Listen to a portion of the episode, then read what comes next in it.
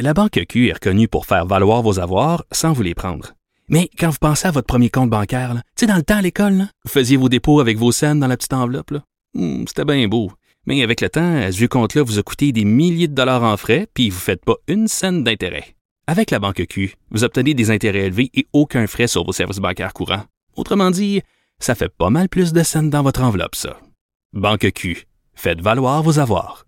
Visitez banqueq.ca pour en savoir plus.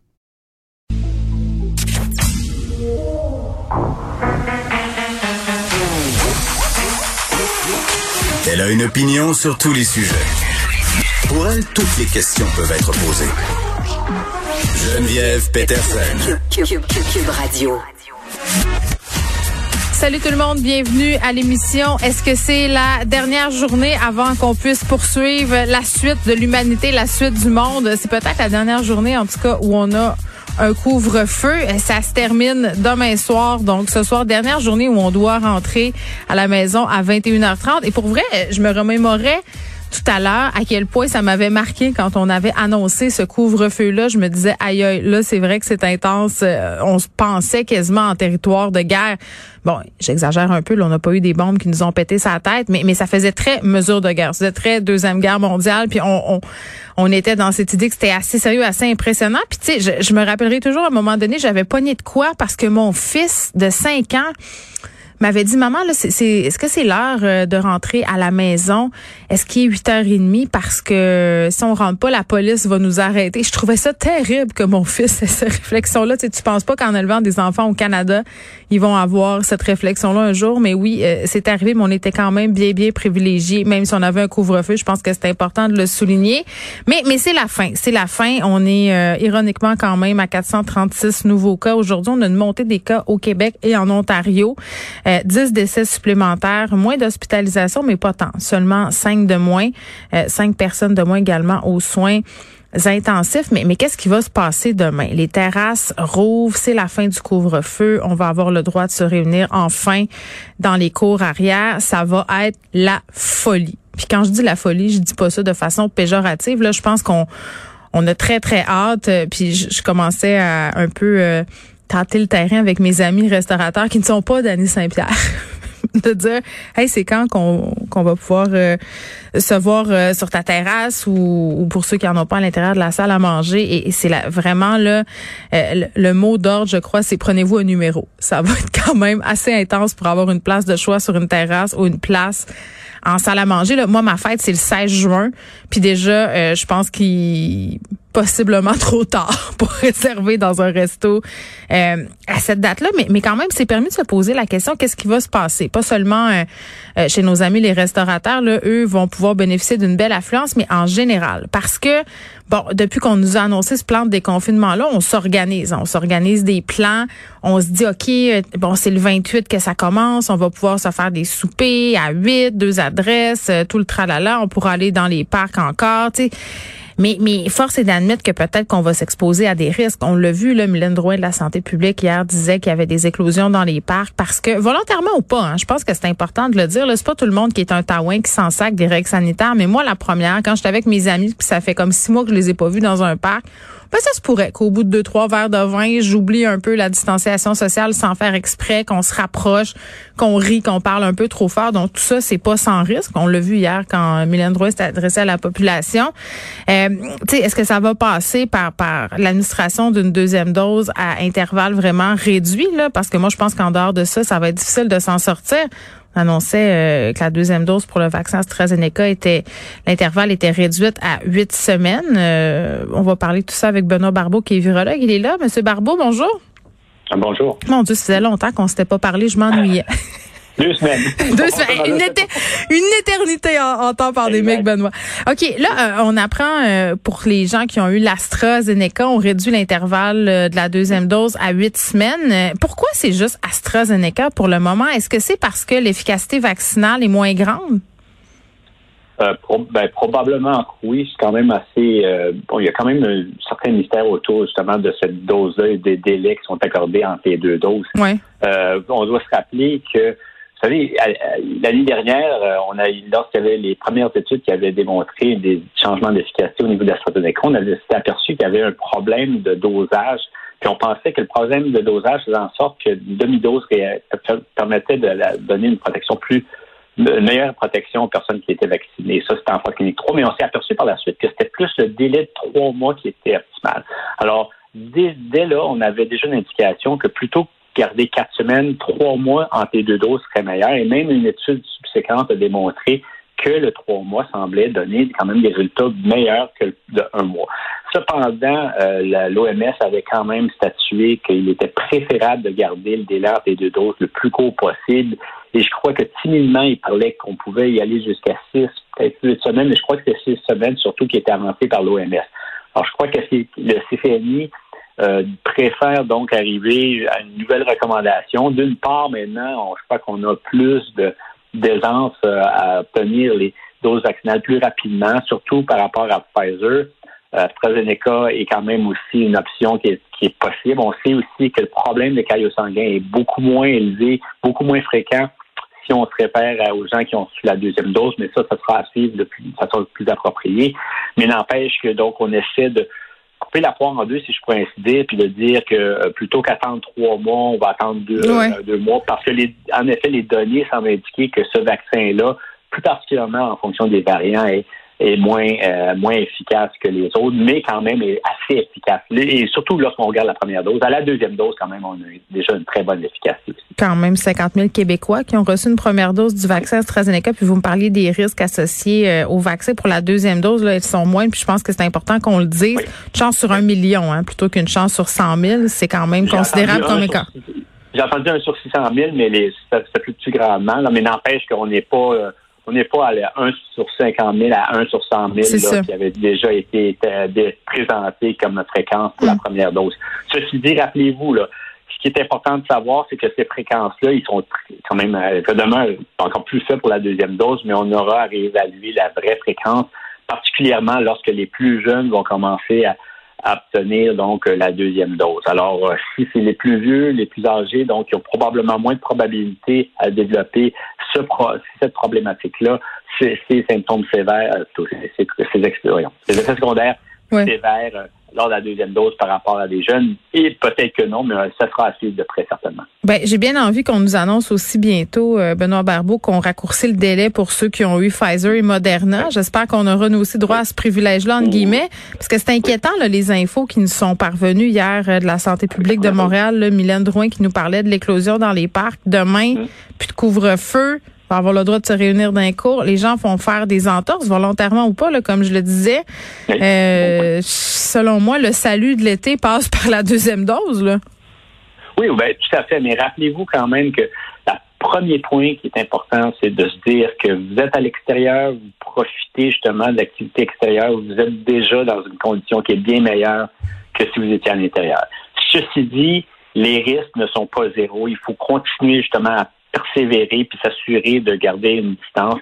C'est certain, comme vous dites, que quelquefois on va être entre amis, puis justement, on va peut-être euh, consommation va faire en sorte que notre vigilance va être grandement diminuée. Mais euh, n'empêche que, rappelez-vous que la première dose nous protège à un, niveau assez élevé. Au niveau des variants, on a probablement moins d'efficacité, mais n'empêche que la première dose vous amène quand même dans une condition de protection qui est quand même assez importante. Et mais ce que vous mentionnez aussi, c'est que la deuxième dose est aussi importante. Parce que parfois, on va peut-être entendre parler des gens qu'avec la première dose, pour eux, ça leur suffit, puis ils vont être protégés. Mais sachez quand même que votre réponse immunitaire va, après quelques semaines, va même, euh, on parle de peut-être un mois, un mois et demi, va commencer même à diminuer. Alors, votre deuxième dose est importante. Et étant donné qu'entre les deux doses, vous avez une diminution justement de votre protection suite à la première dose, c'est important donc de commencer à considérer que la deuxième dose devrait être déjà être rendue disponible le plus rapidement possible. On parle plus maintenant de quatre mois, qui était quand même un délai très élevé, mais mm. là, on devrait être capable de rapprocher la deuxième dose, puis ça sera vraiment bénéfique pour continuer à à se protéger euh, de, des symptômes sévères de la COVID-19, mais aussi en espérant même éviter que le virus et les variants continuent à se transmettre. Alors, on est vraiment, on a des bonnes données devant nous. Là, en ce moment, la tendance est excellente. On a une petite hausse aujourd'hui, mais n'empêche que si on regarde la situation, elle est quand même extrêmement favorable et il faut quand même être vigilant malgré tout. Puis résister, résister à la tentation d'entrer dans les maisons. Parce que ça, ah ça va être euh, difficile parce que bon, on se dit ah les fenêtres sont ouvertes, la porte de passé est ouverte, c'est pas dangereux, mais on, sait que c'est pas le cas. Mais, mais non, écoutez, ce qui est important de savoir, c'est que donc si on vous dit, si la, la santé publique vous dit qu'en ce moment vous n'avez pas le droit de rassemblement avec d'autres résidences à l'intérieur, c'est parce qu'il y a une raison. C'est parce qu'en effet, tous les efforts qu'on a faits. Et le Québec et les Québécois ont fait, ont, fait des efforts mm. au début d'année, plus que les autres provinces. Puis c'est pour cette raison, justement, que la troisième vague n'a jamais été aussi importante que la majorité des autres provinces. Alors, on peut se féliciter. Maintenant, ce qu'il faudrait éviter, c'est de se retrouver avec une quatrième vague qui débuterait durant l'été ou qui serait encore plus forte à l'automne. Pas sûr qu'on serait capable de le tolérer mentalement. Là. Je pense qu'on a atteint le bout. C'est ça. Et c'est pour cette raison-là qu'on doit avoir, qu'on avoir un message clair à nous tous. On doit s'envoyer un message. Donc, si on veut, on veut absolument que les, les, campagnes vaccinales continuent à bien aller, euh, elles ont l'impact désiré, là, donc d'être capable de nous protéger, d'éviter que le virus se transmette, mais il faut également être vigilant, empêcher justement de poser des risques qui sont à risque. Et si vous êtes à l'intérieur, ben sachez que surtout si vous portez pas le masque, même si vous portez le masque, mais si vous portez le masque, pas le masque à ce moment-là, vous allez quand même contribuer à, augmenter le nombre de cas d'infection. Ceci dit, c'est sûr que si vous ouvrez les fenêtres, vous avez déjà un flux d'air, ça peut vous aider, mais c'est quand même le simple fait d'être à l'intérieur demeure un endroit justement qui, est plus probable à ce que vous soyez infecté si vous êtes en contact avec une personne qui est euh, contagieuse. Bon, parlons maintenant de cette nouvelle étude euh, d'EMA Québec, euh, deuxième étude de séroprévalence des donneurs de sang. Ça, c'est la présence d'anticorps contre la COVID-19. Puis ce que ça nous apprend, c'est qu'il y a trois fois plus de Québécois qui auraient été infectés par la COVID-19 que ce qui a été répertorié peut-être par la santé publique, par les, tests qu'on est allé passer. Je suis pas certaine de comprendre exactement ce qu'on est en train de nous dire, M. Barbeau. Ce qu'on essaie de nous dire, c'est qu'en effet, il y a pas sûr j'aime ça, là. Ah, non, non, non, non. Écoutez, c'est pas surprenant. Euh, les tests qu'on fait, c'est des tests PCR basés sur si vous avez été en contact avec quelqu'un qui a été qui a été qui a eu un test positif ou si vous basez sur le fait que vous avez des symptômes. Alors, il y a tout l'ensemble du reste des les, autres personnes qui peut-être ont eu des symptômes mais n'ont pas, n'ont pas eu été tentées de se faire tester. Les gens qui sont asymptomatiques, donc les gens qui ont peut-être eu aucun symptôme ou quelques symptômes puis qui n'ont jamais connecté à savoir si vraiment ils étaient, ils avaient été infectés. Et puis, il y a tous les gens, évidemment, au début de la pandémie qui ont probablement passé sous le radar alors qu'on commençait à instaurer justement les, euh, les tests PCR, puis on commençait à être plus agressif dans la détection. Ce que ça dit, c'est qu'en effet, on a 15, et dans le 15 qui, qui, a été avancé, on parle quand même d'une bonne, le, le, tiers qui est dans le fond des personnes qui ont été vaccinées, ce qui est logique. En tout cas, du moins, mm-hmm. on espère que ces gens-là ont des anticorps parce que autrement, vraiment, ça serait quand même un peu surprenant, bien que on comprend que les personnes qui sont vaccinées répondent différemment. Alors, il y a quand même une bonne partie de la population qui a été infectée, euh, certains à leur insu, sans vraiment savoir. Oui, c'est ça. Euh, ça, c'est important, M. Barbeau. C'est comme si on se disait, euh, parce qu'il y a des jeunes qui ressortent dans cette étude-là, certaines, certains groupes culturels aussi. c'est de dire que même si on a des anticorps, ça veut pas nécessairement dire qu'on a été symptomatique, là, juste qu'on qu'on a une exposition au virus. Fait que moi, techniquement, si j'avais passé cette affaire-là, j'aurais pu, euh, entre guillemets, avoir des anticorps puis jamais m'être rendu compte de rien. Là, l'autre point, c'est que j'imagine que ces analyses-là, quand même, sont spécifiques au virus, le SRAS-CoV-2. Donc, ces anticorps, ces tests-là sont...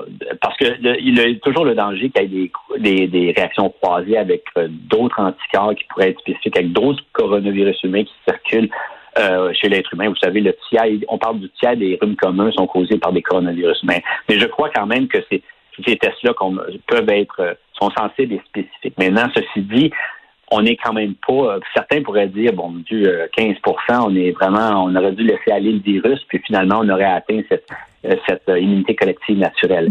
C'est quand même, on est quand même très loin de ce pourcentage-là. Et puis, avant d'y arriver à un tel pourcentage, il y aurait eu énormément de décès. Alors, c'est pour cette raison quand même que ça demeure un pourcentage qui n'est pas qui nous amène pas vraiment à ce concept d'unité collective mhm. naturelle, mais n'empêche que ça vous démontre que ce qu'on voyait était vraiment la, pointe de l'iceberg. Et c'est ce qu'on s'attendait parce que vous savez, les tests PCR, quand vous êtes détectés, eh bien, il y en a quand même, comme on peut voir, une multitude d'autres Québécois qui n'ont pas été ils n'ont pas été tester pour différentes raisons et finalement, le, virus a vraiment circulé à travers le Québec. Et lorsqu'on regarde les différentes régions, on s'aperçoit que par capita, on a quand même des pourcentages qui, en général, surtout pour les grandes régions, comparables. Qui veut dire que le virus a circulé à travers le Québec sans aucun problème. Puis justement, c'est pour cette raison que on est devant une pandémie qui touche euh, l'ensemble des continents euh, à travers le monde. Alors, c'est ce virus-là est contagieux, circule, et puis dans ce contexte-là, comme on voit justement à, l'idée qu'il y a beaucoup de personnes qui ont été infectées,